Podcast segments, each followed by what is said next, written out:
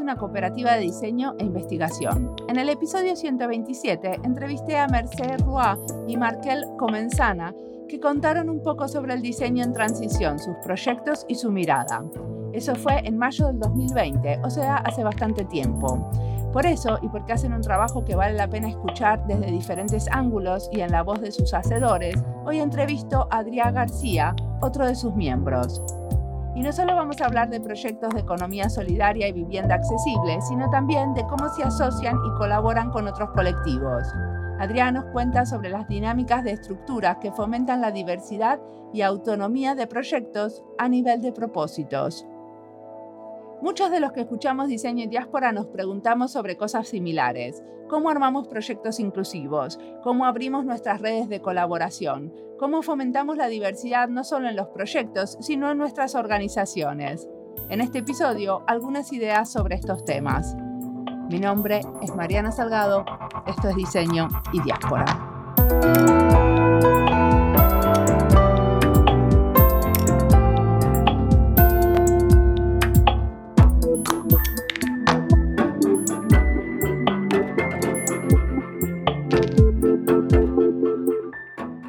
Adrián, formo parte de un colectivo que se llama Holland y ahora mismo también estoy investigando en un grupo de investigación que se llama Demons y vivo en, en Sans, en Barcelona. ¿Y qué estudiaste? Hice diseño, digamos, de producto y después acabé en Italia, en el Politécnico de Milán, haciendo diseño de servicios, productos y sistema para la sostenibilidad. Estuve trabajando un tiempo y después estudié un máster en diseño, bueno, estrategia digamos, liderazgo y ciencia de las tierras, sostenibilidad. ¿Cómo liderar la transición a sostenibilidad? O sea, hiciste dos maestrías. Una, una. La que en Italia simplemente fue el intercambio al final de, del grado. Ah, ok. ¿Y la maestría la hiciste en liderazgo? Sí, en liderazgo, eh, tanto personal como de organizaciones, lo típico de un plan estratégico de empresa, pero también con una mirada de crecimiento personal. Es un máster que se llama uh, Strategic Leadership Towards Sustainability, que está en Blekinge, en Suecia bueno, para mí creo que sigue siendo uno de los, para estudiar esto, uno de los lugares del mundo con, con más potencia. Discúlpame, ¿cómo se llama la universidad en Suecia donde estudiaste? Blekingle Institute, en Karlskrona.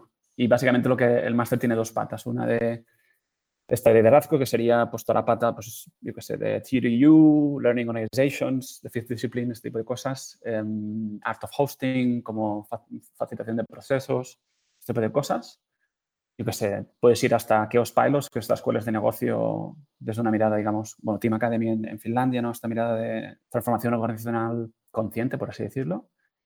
Y, la otra pata que era, pues, de entender la Tierra como, como sistema vivo, eh, los principios científicos de la sostenibilidad y después aplicado en, diferentes campos.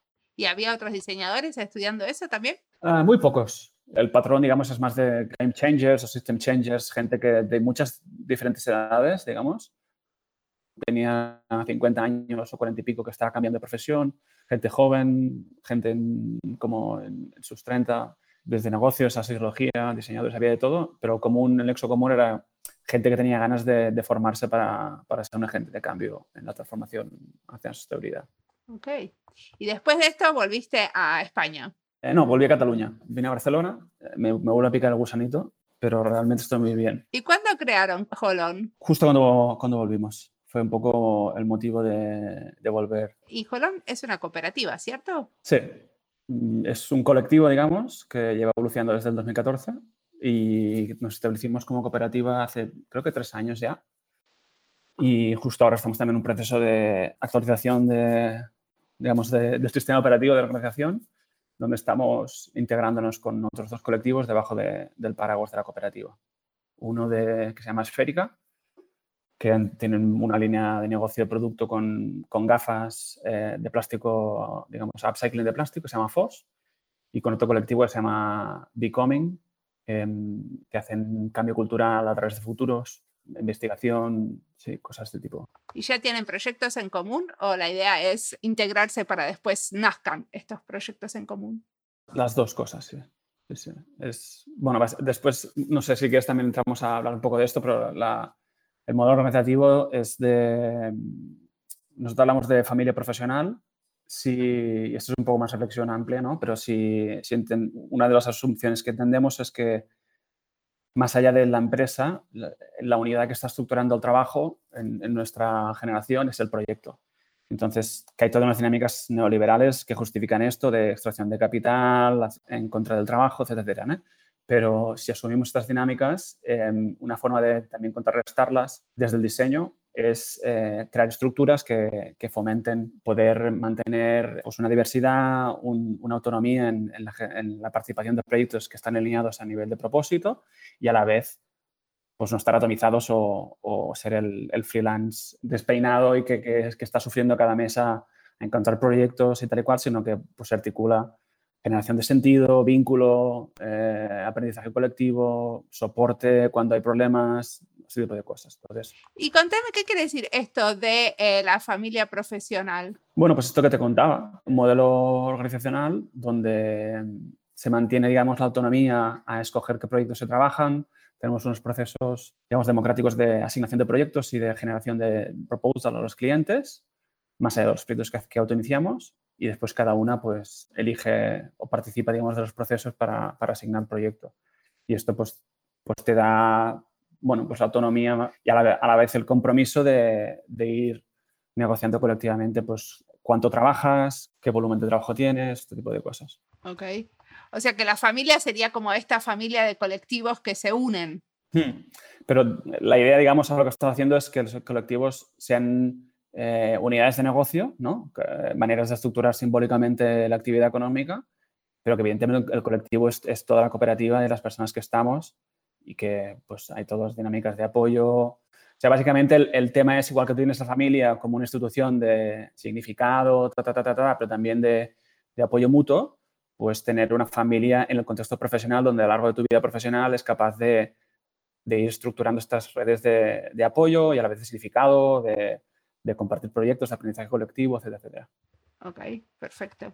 ¿Y quieres contarme algún proyecto concreto? Sí, sí, ahora estamos con FOS, estamos, esta línea, digamos, de, gafas eh, upcycled, porque las gafas, digamos, lo que hacen es eh, rescatar plástico, pero muy poco, ¿no? Porque son gramos. Y lo que estamos haciendo ahora es un proyecto de, llamamos Plastic Pla, que lo que hace es eh, paneles que pueden servir para, digamos, la construcción o para mesas y demás, eh, digamos, de residuo de plástico eh, upcycled y lo estamos haciendo en lógicas de, gestión comunitaria, digamos, o del procomún de los residuos, ¿no? donde, donde se usa en un, barrio de Barcelona, estamos pilotando para encontrar residuos y, que la propia gestión sea en lógicas de economía social y solidaria, donde, donde hay un control, digamos, de, a través de una cooperativa de la gestión de esto. O sea, ustedes gestionan los residuos, los, los dividen y eh, después usan el, reusan el plástico que se genera de ahí. Sí, te digo, estamos ahora en, fase de investigación. ¿eh? O sea, lo que, lo que, estamos haciendo es, es encontrar cuál es el, el, modelo sustentable para esto en lógicas de, de gestión comunitaria de, de, los residuos, que generen un lugar de trabajo, etcétera, etcétera, y evidentemente pues, que generen un negocio sostenible a nivel de, el diseño de estos, de estos plafones, de las mesas, etc.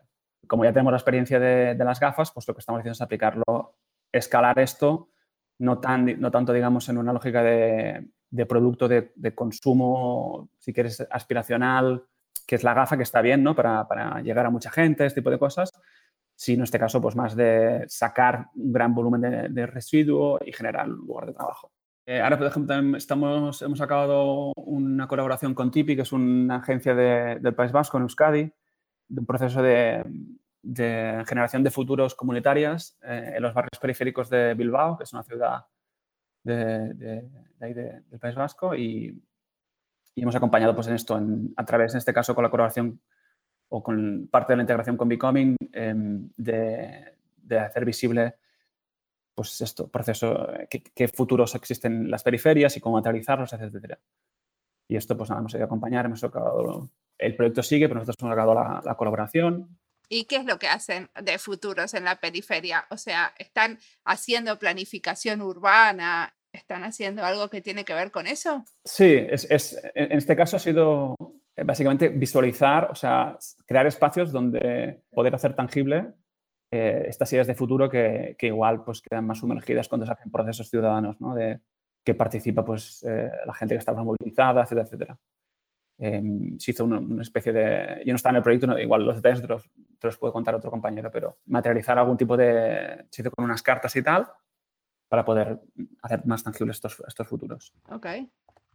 O sea, unas cartas que tienen los escenarios, ese tipo de cosas. Eh, se apostó, digamos, para hacer una, digamos, más, más futuro en, plan guerrilla, en el sentido de ir a los barrios eh, con microinteracciones, asumiendo, pues, esto, que si creabas espacios igual más, más estables, pero bueno, que, el proyecto es más amplio y, y, también incluye este tipo de dinámicas. ¿eh? Ok. Y contame uno que sí me puedas contar y que nos podamos extender. Uno tuyo. Sí, ahora estoy, por ejemplo, en. De hecho, esto me interesa como. Más que nada también porque creo que aporta también una, un matiz de calidad en, cómo enfocamos los proyectos, eh, que a nivel de narrativo lo llamamos eh, diseño para transición o transition design, que es el hecho de bueno, de, entender de que más allá de que tú hagas en una intervención diseño gráfico o facilitación de un proceso creativo o, diseño de un espacio o de un producto o, de una web, digamos, no, nos articulamos tanto en, ese tipo de diseño por lo que hace, sino diseño por el impacto que busca. ¿no? Y hablamos de, este, de transiciones ecosociales, etcétera. Y en, el, sector de la vivienda, pues estamos eh, trabajando desde hace ya bastantes años en la vivienda cooperativa en cesión de uso, que es la terminología que se usa en Cataluña, pero básicamente es como limited equity o, o de propiedad colectiva, donde básicamente la vivienda, al ser de propiedad colectiva sin ánimo de lucro, deja de ser un bien de mercado en el que, digamos, se entiende como un bien de cambio y por tanto hay una, cada venta, digamos, que, que, pasa de una casa o de, un, o de, un, piso y se entiende como un valor de uso, entonces eh, básicamente tú no eres propietario de la casa, sino que lo que haces es usarla. Y este modelo, digamos que, pues que se está pilotando eh, en Cataluña desde hace pues, unos 15 años. Nosotros llevamos pues, unos 7 también. Hemos estado en uno de los primeros proyectos en, en Barcelona que se llama La Borda, em, acompañando en el diseño de servicios. Después hemos estado, hemos hecho pues, diseño de servicios de, porque más allá de la propiedad de la, de la vivienda, también fomenta pues, vida comunitaria.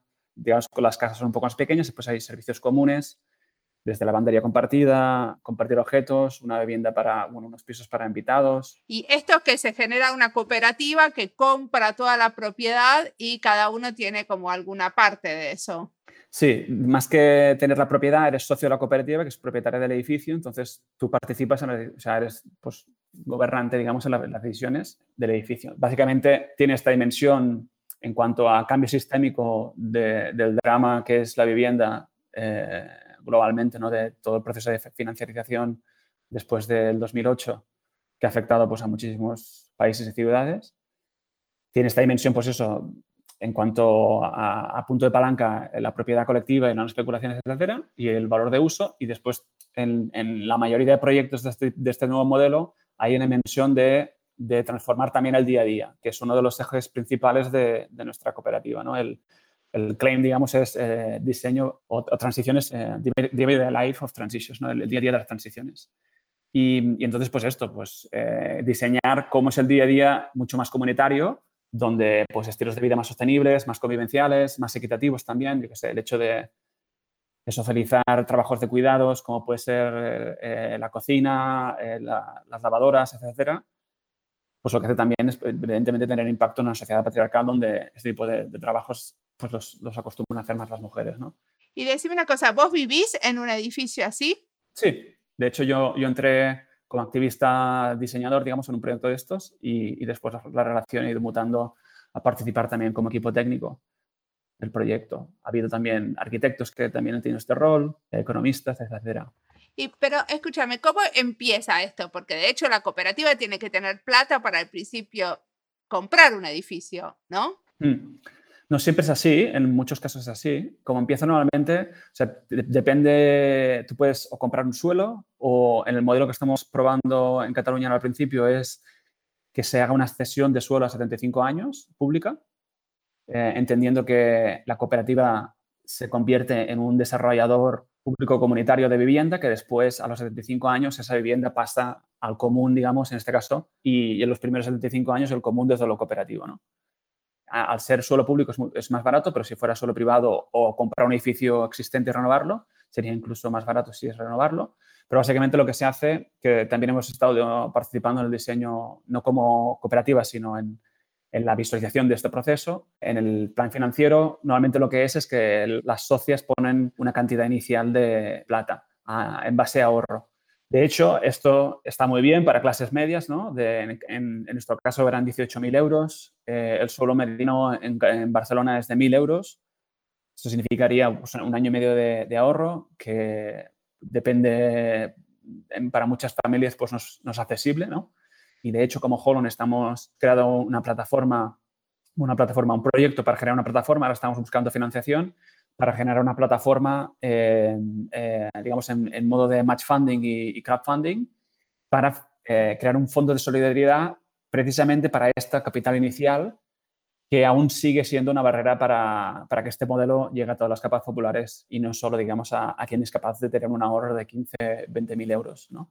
¿Y por qué necesitan su propia plataforma de crowdfunding y no se puede usar una de las existentes? Sí que existen. De hecho, el, proceso que estamos abriendo, no estamos creando la plataforma de, entrada, no tenemos esta lógica, digamos, de, generar cosas eh, si existen. De hecho, estamos apalancándonos en una plataforma que es la más grande en Cataluña y, creo que en, España también, y creo que están también en, Latinoamérica, se llama Goteo, y con una cooperativa de crédito que se llama Con57.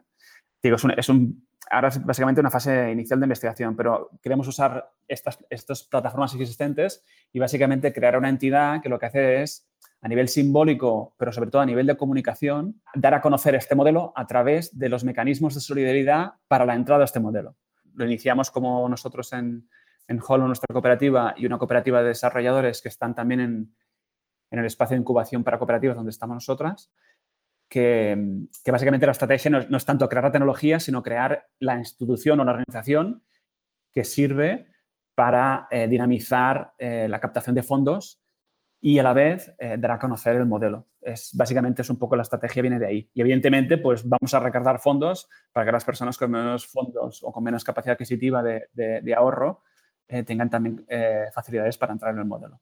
¿Y cómo eligen las personas que pueden entrar en ese modelo? ¿O son gente que ya está alrededor del cooperativismo? Hasta ahora ha sido, digamos, desde, desde la afinidad de personas que, llegan al cooperativismo y, de hecho lo que estamos trabajando es precisamente esto, ¿no? De, ampliar no solo, y es súper interesante la pregunta que haces, ¿no? Porque muchas veces cuando hablamos de inclusividad siempre se tiende, o affordability, ¿no? Eh, el dinero es, es, un mecanismo de exclusión, pero hay muchos otros mecanismos de exclusión, como en este caso, como tú decías, las redes o, digamos, el espacio sociocultural en el que te encuentras, ¿no?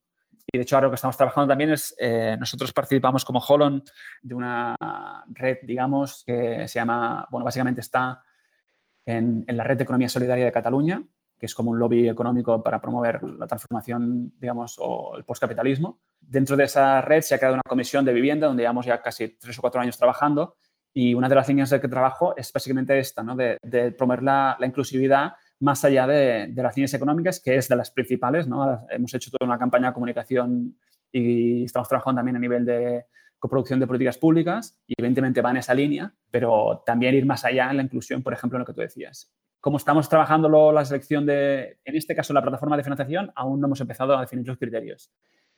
En los proyectos cooperativos donde, donde hemos participado, se hacen llamados públicos, digamos, en las organizaciones, en este caso hay un paro tres en Cataluña que se llama, bueno, el detalle se llaman, hay dos o tres, y, pues hacen llamados públicos a cuando hay un proyecto y, la gente pues se va apuntando. Y cuando vos hablas de coproducción de políticas públicas, vos te referís obviamente a las políticas públicas relacionadas a la vivienda. O sea, ¿hay una intervención de ustedes a nivel eh, legislativo?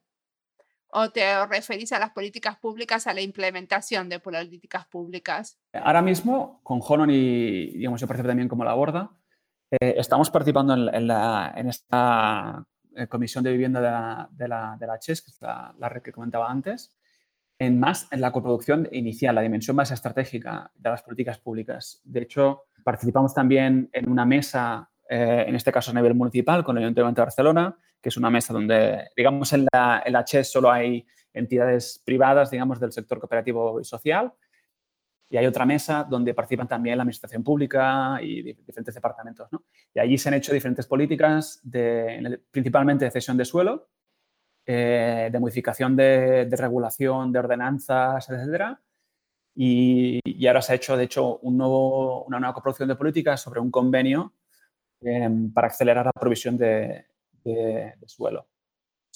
Y de hecho nosotros como colectivo, como Holon, hemos hecho el diseño de la web porque lo, querían rápido, digamos, y, como estábamos dentro del, conocíamos el sector y a nivel de, storytelling, al final ganamos el, proyecto y, hemos hecho la, web, por ejemplo.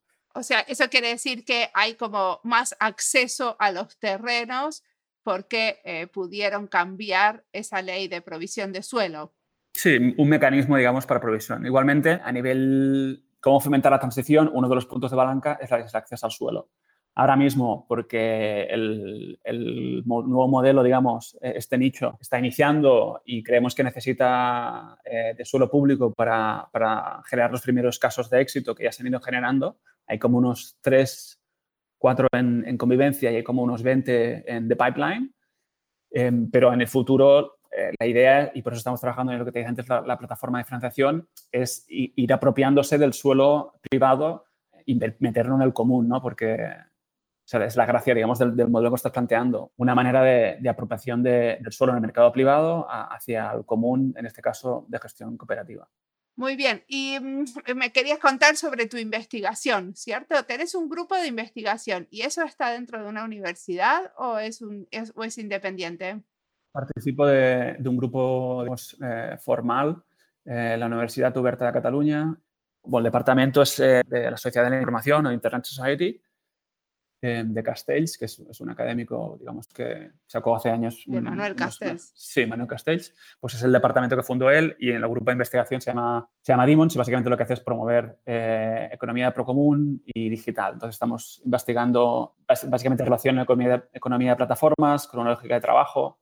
Nosotros usamos también una lógica de, feminista, ¿no? de cómo las plataformas reproducen también pues, de género y, y no solo. Y, estoy investigando, pues eh, hay diferentes compañeros que se centran pues, más en, temas. Está Ricard, por ejemplo, que hace soberanía agroecológica y yo estoy en el tema de vivienda. Entonces, yo lo que estoy investigando es cómo, digamos, el diseño como cultura proyectual puede fomentar la, la transición en el sector de la vivienda, poniendo el foco en el nicho de la vivienda cooperativa como un agente de, cambio dentro de, lo que sería el mercado social de la vivienda. Evidentemente hay vivienda pública, hay vivienda, digamos, en lógicas capitalistas de compra-venta y la, idea es cómo desde este nicho pues, se puede afectar a la transición. Y lo que estoy haciendo es sumando, pues esto, toda la cultura del diseño en cuanto a estudiando el día a día de qué pasa en estos espacios para hacer la transición y los marcos teóricos del diseño para transición que básicamente, bueno, vienen de principalmente Norte Europa, pero eh, es un, campo internacional. Pero esto que vos haces es, entra como en la categoría de lo que yo entiendo como un experimento o un piloto, ¿cierto? Que si tenemos suerte y sale bien, después se puede escalar. El piloto, en, el sentido del sector de vivienda cooperativa en cesión de uso, ya existe. O sea, hay viviendas que ya existen, hay un sector que está desarrollándose. O sea, el piloto ya existe. Ahora estamos, digamos, en una fase igual de, implantación, pero lo que estoy investigando es cuál es el día a día. O sea, es una, es una dimensión muy práctica, muy para tontos. No sé, como diseñador, creo que una de las, de, las cosas que, que, creo que puedo aportar es, es facilitar el entendimiento de de una práctica diaria de, cambio social, en este caso en un contexto muy, muy, muy localizado, ¿no? que es en estos espacios multiactor, donde, pues, en este caso, cooperativas, comunidades en sí mismas que van a vivir juntas, equipos técnicos, comunidades de apoyo o empresas que, ayudan a fundaciones y cooperativas que ayudan a, tirar adelante el proyecto, eh, instituciones públicas, fundaciones, etcétera, cuando se juntan y trabajan juntas para, acelerar y para ampliar este, este nicho, ¿qué, ¿qué, hacen? ¿no? Entonces, y lo que hago es, a través del diseño, investigar no solo lo que hacen, sino facilitar a través del diseño estas prácticas, que puede ser pues, de cómo se trabaja desde hay todo un campo de sense making and portfolio design que estoy investigando también de bueno es, una, es una línea y, diferentes otras cosas lo típico del diseño gráfico no o diseño de, eh, de sistemas complejos de toda la dimensión de visualizar cuál es la problemática, qué estamos haciendo, qué acciones estamos haciendo. O sea, como un poco como esas herramientas del diseño, como el de, el de visualizar y armar un portfolio, te sirven para acelerar esta transición hacia que pueda haber más cooperativas y más viviendas para todos. Sí, es la, la, vivienda cooperativa con punto de palanca hacia el derecho a la vivienda, ¿no? De básicamente asegurar a través de diferentes formas que la vivienda pues, sea accesible, lo típico del 30% de tu salario, todo este tipo de cosas que, que marca un poco... ¿Qué es el 30% de tu salario? ¿Que, ¿Que la vivienda no te cueste más del 30% de lo que ganas? Correcto, es un, sí, es un poco el indicador que las Naciones Unidas, UN Habitat y en general el redactor de las Naciones Unidas de Vivienda y organizaciones trabajando en los derechos humanos marca como un indicador de accesibilidad en la vivienda. Que en la mayoría de países o ciudades, pues no es así.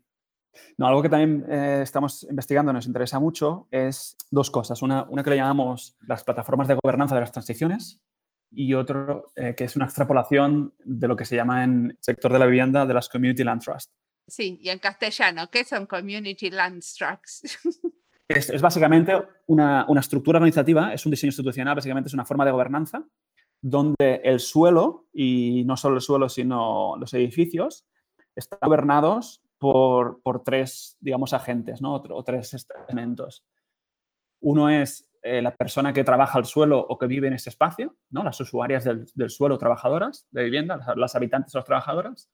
Otra es la comunidad local, que puede ser pues, desde una cooperativa o una fundación o una asociación local que, mira por el bien común más allá de los que están ahí, eh, los usuarios trabajadoras y el Estado o eh, una institución pública que mira por el bien común, pero digamos desde una lógica más eh, centralizada o general.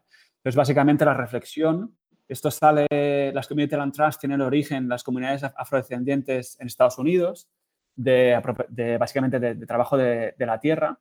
Em, y en un resumen así muy largo, hay muy corto, lo que estamos intuyendo, y, por eso estamos apostando desde Holon en promover este tipo de gobernanza, es que, digamos, la forma de gobernanza familiar, digamos, o, personal de, una tierra y, y, esto cómo se funciona, eh, de, pequeña propiedad, digamos, privada, durante el tiempo fue generando, pues, pequeñas propiedades que se iban juntando por guerras o por familias que se unían, etc., acababa generando dinámicas de, dominación de los peces grandes con los peces pequeños. Después, digamos, a nivel de tecnología social, pues vamos añadiendo, pues, eh, gobernanza colectiva, ¿no? Vamos a tener eh, bienes comunales, que seguramente eran antes que los privados, pero bueno, nunca se sabe, pero bien, gobernanza comunal de, la tierra para trabajarla, etcétera, ¿no? o, lógicas colectivas. Y entonces estas gobernanzas o, bienes comunales pues también entraban en conflicto con estos peces grandes, privados, ¿no? que entraban en, pues que querían apropiarse de tierra, etcétera, ¿no? Después íbamos generando seguramente a nivel de tecnología social pues más estos peces muy grandes, muy grandes, muy grandes, seguramente en algunos de ellos ya van a generar pues reinos o, o centralización muy grande que acababa, por, porque era tan grande, eh, siendo como un bien, como un gestor, digamos, más o menos ecuánime, que podía eh, vehicularse o podía arbitrar entre estas pequeñas propiedades, estos bienes comunales y que daba, digamos, este cuarto actor, ¿no? De la propiedad privada más pequeña, más grande, los bienes comunales o, el Estado o el rey en, en su caso, los jefes feudales si quieres, y hemos visto ¿no? que los cuidados, en este caso, de, si hablamos de tierra o si hablamos de, de, las, de las, viviendas y tal, o, o de, las carreteras, por decir algo, o de los hospitales, o, puedes hablar de bienes comunes con, hasta donde quieras. Donde estamos ahora situados, al menos en Cataluña, es que el Estado y, y el mercado, digamos, pues no ha sido un buen garante para, para asegurar el acceso de, en este caso, a la vivienda, ¿no? Porque en, en Cataluña pues ha habido desde el franquismo toda una, toda una apuesta por, por crear una, una, sociedad de pequeños propietarios que con el tiempo pues, han ido generando dinámicas de exclusión a los que no eran capaces de adquirir una vivienda. El Estado se había retirado. En, supongo que en, sé que en Suecia, por ejemplo, eh, no sé si el resto de Escandinavia, aparte de todo un debate político de, de, también un cambio sobre esto, ¿no? de, del rol de, diferentes actores. Pero básicamente, en resumen, es esto, ¿no? Tienes cuatro actores, la propiedad privada en pequeño núcleo, digamos, familiar o grandes peces que intentan acaparar la propiedad comunal y, el Estado, que se han ido equilibrando para proveer más o menos el derecho a la vivienda y lo que estamos viendo es que, como mínimo hasta ahora, pues no parece estar funcionando porque el Estado puede ser cooptado por las élites de los lobbies y, tiene unas dinámicas seguramente mucho más lentas y difícil de, controlar con una democracia representativa, ¿no? de un voto cada cuatro años. El gran capital, pues evidentemente funciona con sus lógicas y el control o, la influencia sobre ello, pues también es, es más de lógica de resistencia. Si es el pequeño propietario, pues hay dinámicas que se pueden hacer, pero también es difícil eh, pues, intervenir ahí porque cada uno, pues, evidentemente, libremente decide lo que quiere. ¿Y cuál sería la alternativa entonces? La alternativa es esta, es la que, lo que te decía antes, ¿no? De, delante de las dinámicas, en inglés se llama enclosure, ¿no? De, de apropiación de, de, un bien, en este caso la, la vivienda, que hace el gran capital, los fondos de inversión, los pequeños, no pequeños, pero digamos grandes propietarios locales, en contra de esto, que está continuamente minando el, acceso a la, vivienda porque lo que se hace es especular, pues aliarse el Estado, la, comunidad y la gente que está viviendo, que son los que, miran, digamos, para el interés común, en contra de estos, para, para equilibrar este, este poder, digamos, que, que, lo que hace es entender la vivienda como un bien de mercado que sirve para, básicamente, igual que el oro, para asegurar los fondos de inversión de grandes, eh, pues, grandes fondos, gente que acumula para la vejez y este tipo de cosas, que, todo, que muy bien que si ellos quieren acumular capital, pero si usan la vivienda para hacer eso, lo que están haciendo es pues esto afectar a un bien básico para la vida. O sea que el Estado y la comunidad viviendo en, en ese territorio se junten y armen una cooperativa, sería la alternativa los tres actores, no solo los, que están viviendo ahí, sino una asociación del barrio o de la ciudad eh, que en este caso es la community, que se, articula con el Estado. Básicamente es generar una gobernanza tripartita, eh, idealmente es el 36%, pero evidentemente varía, donde estos tres poderes se van equilibrando en, la resistencia a la apropiación desde, desde las lógicas del capital a, la vivienda. Y, esto que existe en Estados Unidos en algunas comunidades, está empezando en Inglaterra y en Bruselas hay algunos pilotos también, pues estamos trabajando en Barcelona para, para tirarlo adelante. Y vos, vos decías que vos vivías en una casa así, una vivienda cooperativa. Ahora e, es cooperativa en el sentido que la propiedad solo es de la cooperativa. O sea, lo que queremos añadir, faltarían dos capas, que es el control de la comunidad más allá de la gente que vive, que es la cooperativa en este caso, que puede, puede ser una red de cooperativas eh, a nivel de Ciudad de Barcelona, por ejemplo, o a nivel catalán, no lo sé, y el gobierno. Entonces, cuando esto esté, realmente lo, lo, que haremos es blindar que este bien común esta casa, ¿no? que sea extraído del, del, mercado, pues dure idealmente perpetuidad y que las generaciones que vengan pues tengan un acceso a la vivienda, si no a coste, al mínimo posible. Pero ahora, por ejemplo, si vos querés vender tu casa e irte a vivir a otro lado, eh, ¿podés? No, yo como individuo no puedo. Esto, esta, este mecanismo ya está cubierto con la cooperativa, porque la cooperativa niega esto. Ahora lo que pasa es que, pasó en Escandinavia, en los 70 y en Holanda, que las cooperativas, como cualquier eh, cooperativa, bueno, en principio con la ley catalana, pero entiendo que en la mayoría de cooperativas del mundo, si tienes dos tercios de mayoría en una asamblea, puedes cambiar los estatutos de la cooperativa y decir, vale, pues ahora nuestra cooperativa se va a vender el edificio.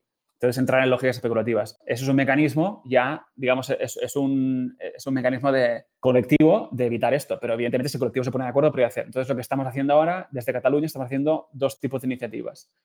Una es un cambio de ley que por ley prohíba a las cooperativas tener autonomía para vendérselo. Eh, y estamos trabajando en una redacción, hemos hecho ya eh, el borrador de la, ley y ahora estamos abriendo un proceso con diferentes agentes públicos y con los partidos políticos. Ya, ya hemos hecho las primeras reuniones para generar este marco legal que prohíba esto. Y la otra estrategia, que es la que han seguido en Alemania con el Mithausen Syndicat, que es eh, generar una estructura digamos, privada de las propias cooperativas con una, federación de cooperativas, una estructura de segundo grado, que esta federación de, segundo grado tiene eh, poder en la cooperativa singular, en el edificio concreto, para velar este cambio concreto en los estatutos si, si, lo quisieran vender. O sea, básicamente es ir poniendo capas para hacer cada día más difícil que la vivienda pueda ser entendido como un bien de cambio y no como un bien de uso.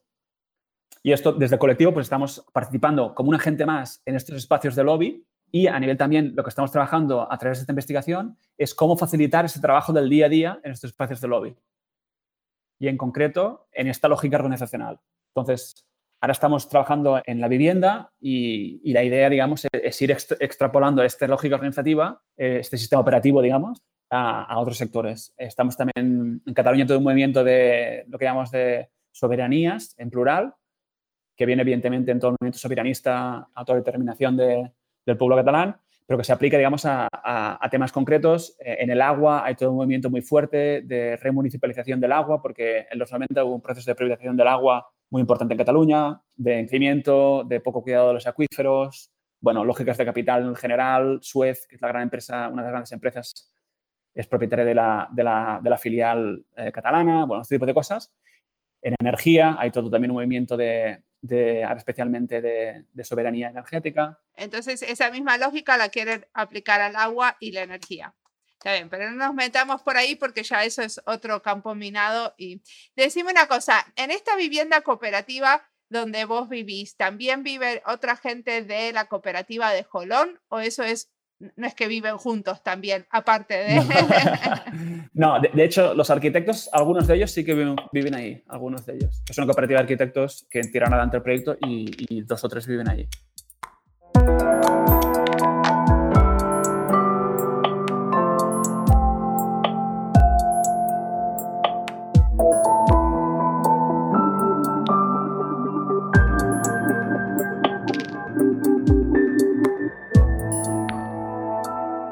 Entrevista es parte de las listas Diseño Sostenible, Diseño y Futuro, Colectivos y Cooperativas de Diseño, Diseño en Transición, Barcelona y Diseño. Esta última es una que tengo que armar con los catalanes. Las listas las encuentran en Spotify y en nuestra página web. En otras entrevistas también hablamos de economía social y solidaria, por ejemplo con Ricardo Amasté en el episodio 99.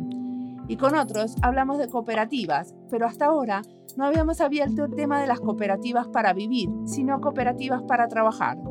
En este caso, usan el modelo cooperativa para habitar y convivir en el espacio. Sigamos escuchando a Adrián, que tiene mucho para contarnos.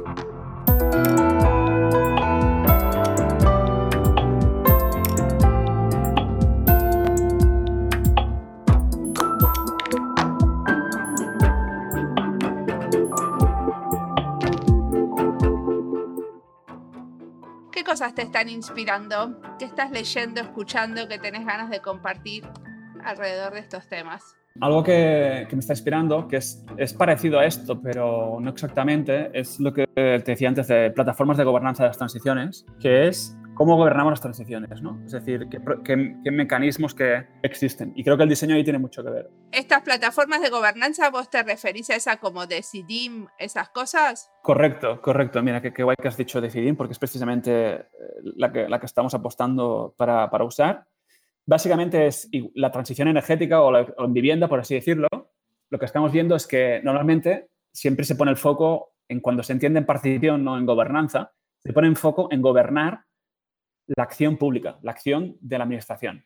Y está muy bien que la administración quiera participar sus decisiones porque es, de todos, eh, tiene una lógica adversarial o agonística, si quieres, y, está genial, ¿no? Lo que estamos proponiendo es que, eh, más allá de participar en una lógica, digamos, de conflicto más o menos armónico que pasa dentro de la administración, lo que estamos proponiendo es generar plataformas que superen la lógica administrativo-céntrica y lo que hagan es crear plataformas más que de gobernanza.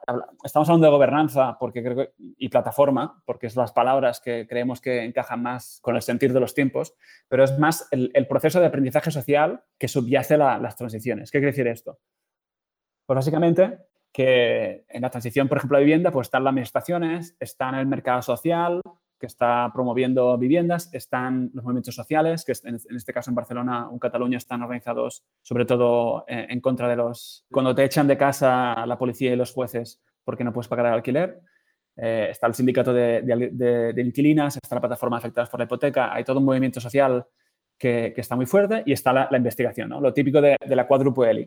La cuádruple para la gente que está metida en temas de política pública, es bastante común, digamos, en, para afectar a la gobernanza o participar a la gobernanza de lo público.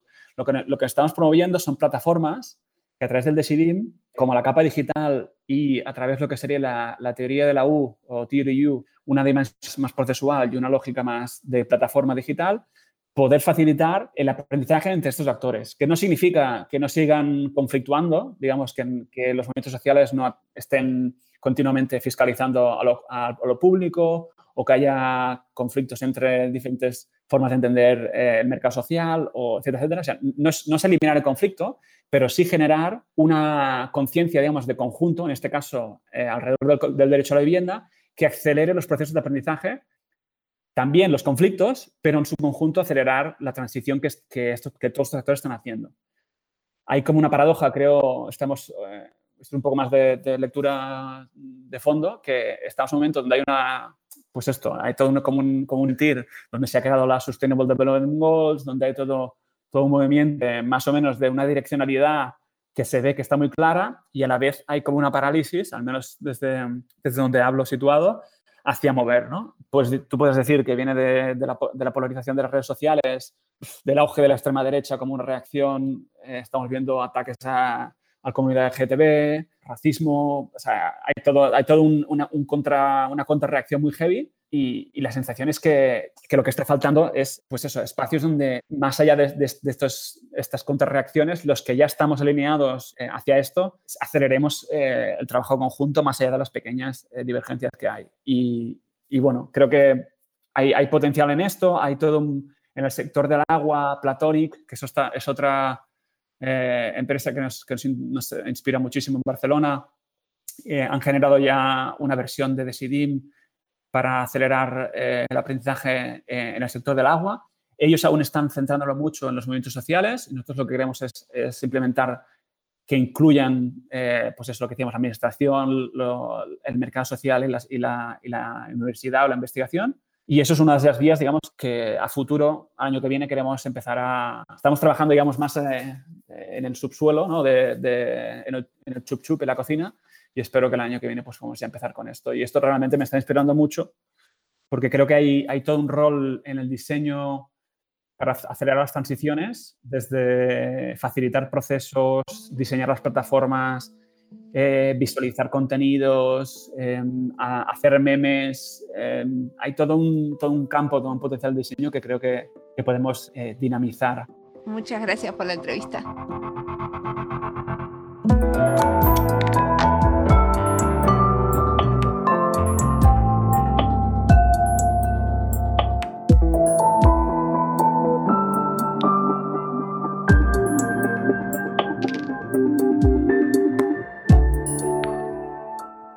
Adrià dice que el meme es un ámbito clave de la transformación social, que el meme sigue copado por los movimientos reaccionarios y que nos falta humor. En el episodio 12 hablamos con el malaguero sobre memes políticos. Te recomiendo ese episodio si te interesan los memes. Tendríamos que organizar memetones, sería muy divertido. O, en vez de promover los episodios con frases de los entrevistados, poner frases divertidas sobre el tema. Supongo que si uno se entrena, con el tiempo le sale. Confieso que me da un poco de vergüenza porque si una quiere ser divertida y no sale, puede dar pena. Pero lo que podría hacer es una convocatoria abierta a los oyentes. ¿Quién se anima a empezar a hacer memes basados en los temas de los episodios? Ah, me encantaría. Una vez hice un taller de memes donde había que usar el contenido de un proyecto donde trabajaba, de la Unión Europea, para crear memes. El contenido era el archivo audiovisual de los canales de la televisión europea, justamente algunos materiales publicados con licencias abiertas. Salieron unas cosas muy divertidas y un debate interesante, porque algunos de los archivistas que participaron en el taller no les pareció que era una buena idea usar el material de esos archivos para memes, para hacer cosas divertidas.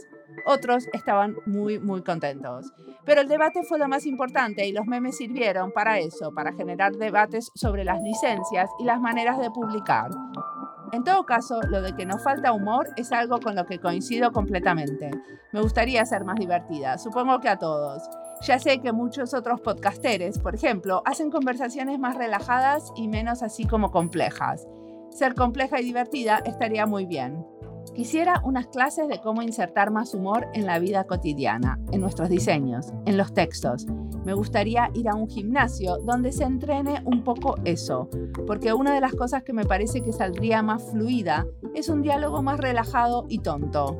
Que de tantos Zooms y reuniones a través de cuadraditos de computadoras dejamos de lado más tiempo dedicado a las boberías y tonterías con colegas. Muy necesario.